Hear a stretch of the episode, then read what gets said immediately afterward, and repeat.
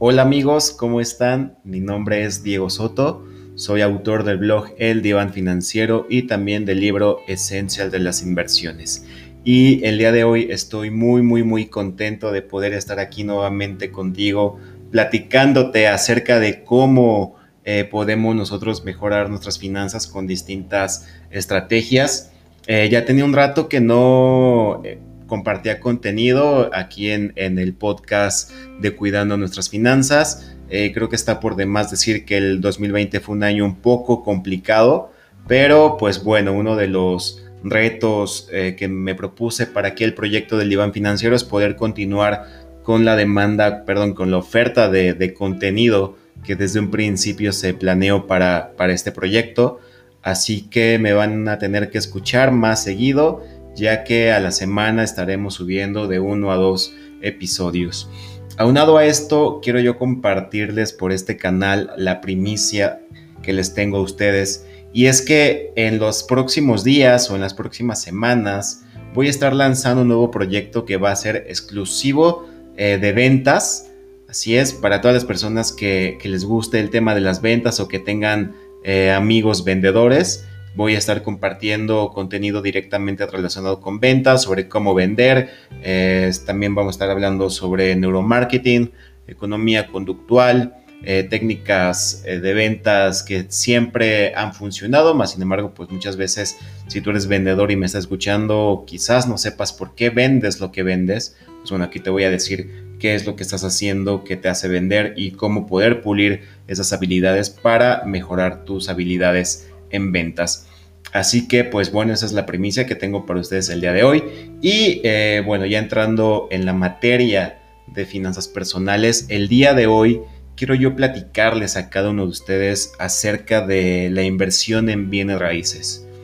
Ok, este es un tema que últimamente no me lo han solicitado, pero he tenido la oportunidad de poder platicar con distintas personas, he tenido la oportunidad inclusive hace un par de días de impartir un taller donde hablé sobre este tema. El taller fue de inversión en bolsa desde cero, pero no únicamente me fijé en inversión en, tangibles como es un inmueble, pero eh, bueno, digamos que abarcó todo eh, el tema de, de, inversiones en bolsa y por supuesto tenía que abarcar esta parte. Así que una de las cosas que más causó controversia entre los alumnos y que ha causado controversia en otras páginas o en otros momentos que he tenido la oportunidad de compartir esta información es que yo no recomiendo mm, comprar una casa o comprar una casa para verla como, como tal, como una inversión. ¿Ok? ¿Y por qué? Para mí existen dos razones principales. ¿ok? La primera razón es que es una mala inversión ya que no se puede comprar la casa de contado o fácilmente.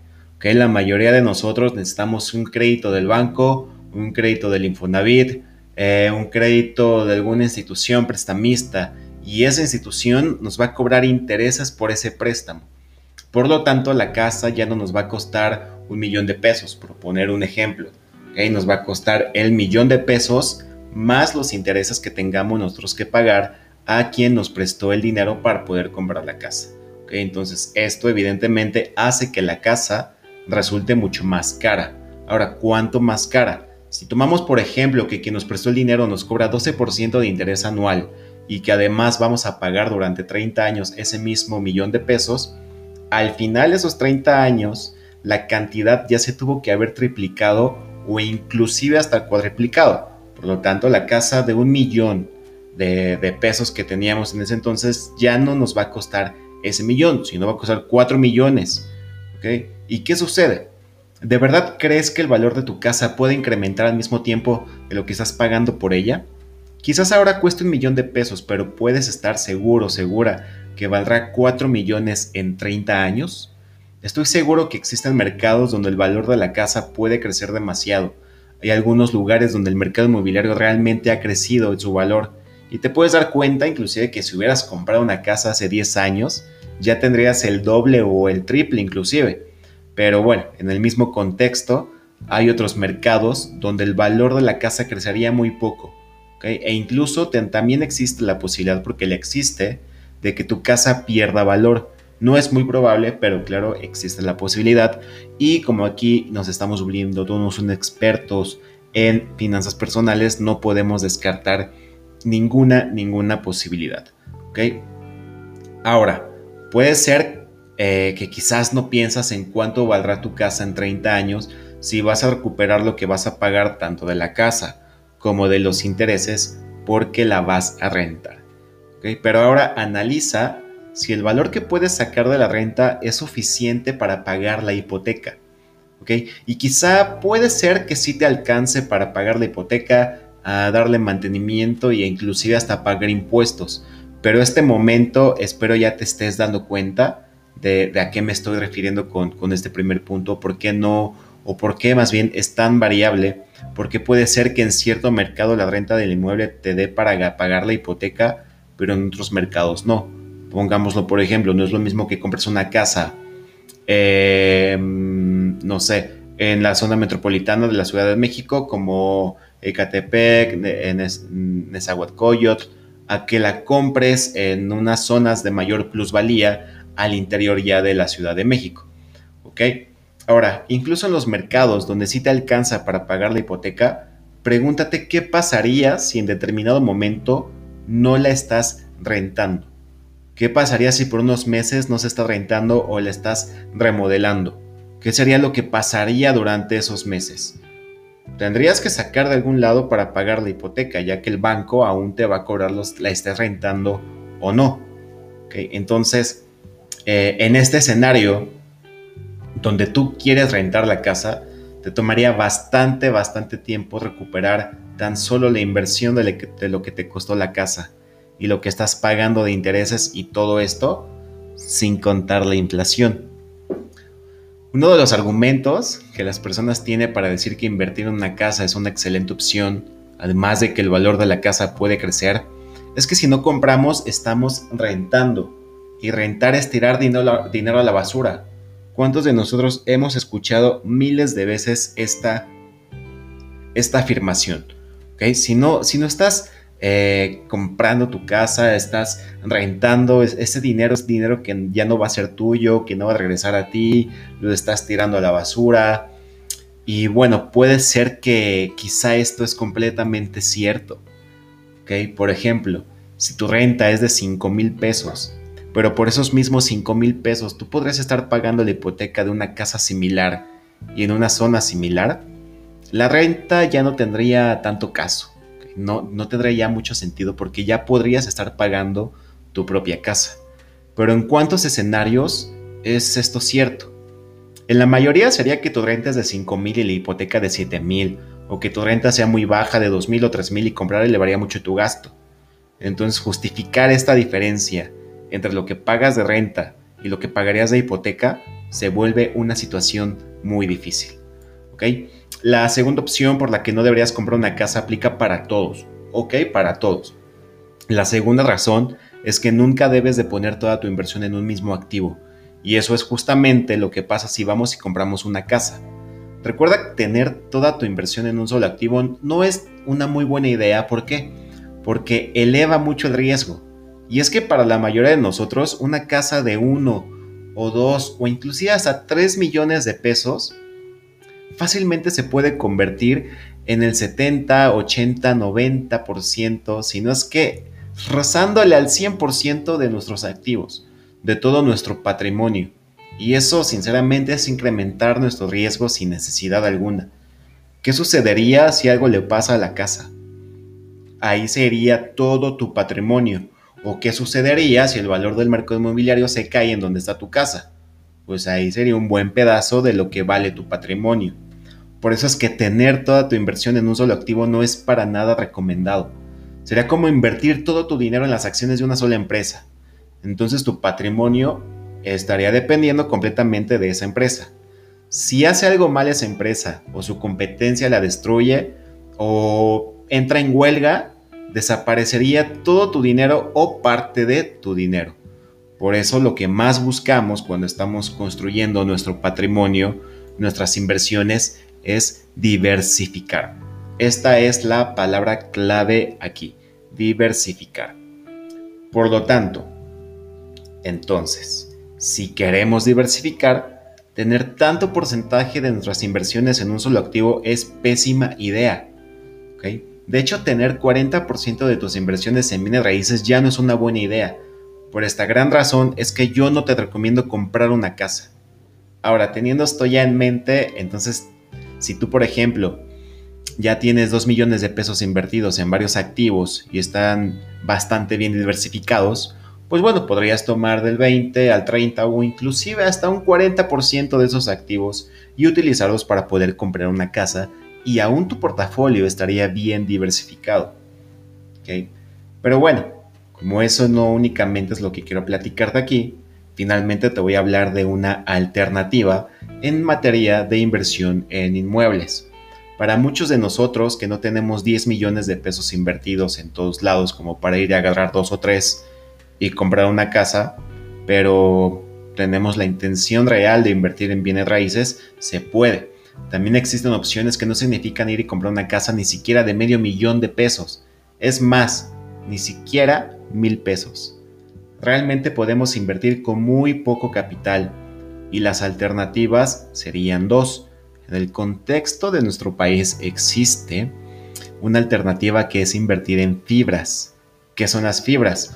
son fideicomisos de infraestructura y bienes raíces. Puedes eh, pensar en las, fibras como acciones que tendrías en una inmobiliaria. Entonces tú, por ejemplo, inviertes en una fibra que existe en nuestro mercado y al mismo tiempo estarías invirtiendo en ese fideicomiso y eventualmente estarías siendo el dueño de una pequeña parte de todas sus propiedades. Te voy a dar el ejemplo de una, de una fibra eh, está Fibra 1, que la puedes encontrar como su código de identificador como FUNO11. Fibra es eh, la fibra más grande de México y es en la que tú podrías considerar comenzar a invertir. Esta fibra es dueña de poco más de 600 propiedades, incluyendo, chécate el dato, uno de cada 3 metros cuadrados de oficinas que están en oferta en Paseo de la Reforma en la CDMX. Para los que somos de la Ciudad de México, los que ubican Paseo de la Reforma, saben que está plagado de edificios enormes de oficinas. Entonces, al invertir en Funo, estarías convirtiéndote, convirtiéndote perdón, en un pequeño dueño de esas 600 eh, propiedades, si no es que más. ¿Ok? Entonces ya no vas a estar invirtiendo en una casa, sino un cachito de todas esas más de 600 propiedades. ¿Ok? Esta es la primera alternativa para invertir en bienes raíces. La otra alternativa es invertir en fibras estadounidenses, especialmente en ETFs que se especialicen eh, en fibras. ¿ok? Existen distintos ETFs. Te voy a platicar muy rápidamente lo que es un ETF. Un ETF es un fondo de inversión bueno, combina acciones y fondos, ¿ok? Imaginemos que un ETF es, ¿qué te gusta? Em, una ensalada, ¿ok? Un ETF es una ensalada, las ensaladas eh, son de, llevan un nombre que representa pues los ingredientes que llevan. Entonces, digamos que tu ensalada lleva lechuga, jitomate, manzana y nuez caramelizada y queso de cabra de ejemplo. Entonces, esa ensalada se llama bienes raíces. Entonces, ¿qué pasa cuando sirves la ensalada? A cada uno le toca un pedacito de los mismos ingredientes. Lo mismo pasa con un ETF. Hay ETFs de muchas cosas, pero generalmente se dividen en giros. Puede ser que ese ETF siga a un índice líder, eh, por ejemplo, el índice de precios y cotizaciones aquí en la Bolsa Mexicana de Valores puede ser que siga el precio del oro, puede ser en este caso que siga las bienes raíces, entonces ese ETF va a tener distintas acciones de distintas emisoras y a ti te toca un pedacito de ese ETF y estás diversificando tu inversión en un solo instrumento. ¿Ok? Em, ya como tip final, em, y estas, ya después de platicarte estas alternativas para invertir en muebles, eh, quiero también que recuerdes que aquí también en estas alternativas aplica el no invertir más del 40% de tu portafolio en bienes raíces. Lo que se recomienda es invertir máximo el 15% al 20% de tu portafolio en, materia de, inmuebles. ¿ok? No el 40, eh, sino del 15 al 20. ¿ok? Lo ideal es de que de esta manera te puedas blindar de posibles pérdidas o más bien minusvalías. ¿De acuerdo? Así que pues bueno, eh, estos son episodios muy, muy, muy, muy, muy cortos. Únicamente es para darte algunos tips que, quiero compartir contigo semanalmente para que puedas estar empapándote poco a poco del tema de inversiones de, y de administración financiera personal. ¿Ok? Así que te doy las gracias por escucharme. Eh, te pido nuevamente una disculpa por haber tenido tanto tiempo eh, sin subir contenido a estos canales de streaming, eh, sea en el, en el streaming que me estés escuchando porque pues ya estamos en la mayoría de, los canales o de las plataformas de, streaming, que no estoy seguro si los puedo mencionar o no, pero pues bueno, sea donde me estés escuchando, muchísimas gracias. Y recuerda la noticia que te di al principio de este episodio que vamos a empezar a crear contenido de ventas. Así que te invito, te motivo, te exhorto a que estés al pendiente de mis redes sociales, el diván financiero porque ahí voy a estar compartiendo el avance de cómo va ese proyecto y finalmente te voy a estar compartiendo la página para que puedas ir y darle like y seguirla y compartirla con todos tus amigos vendedores o no vendedores. Así que pues muchas gracias, mi nombre es Diego Soto y donde quiera que estés, felices inversiones.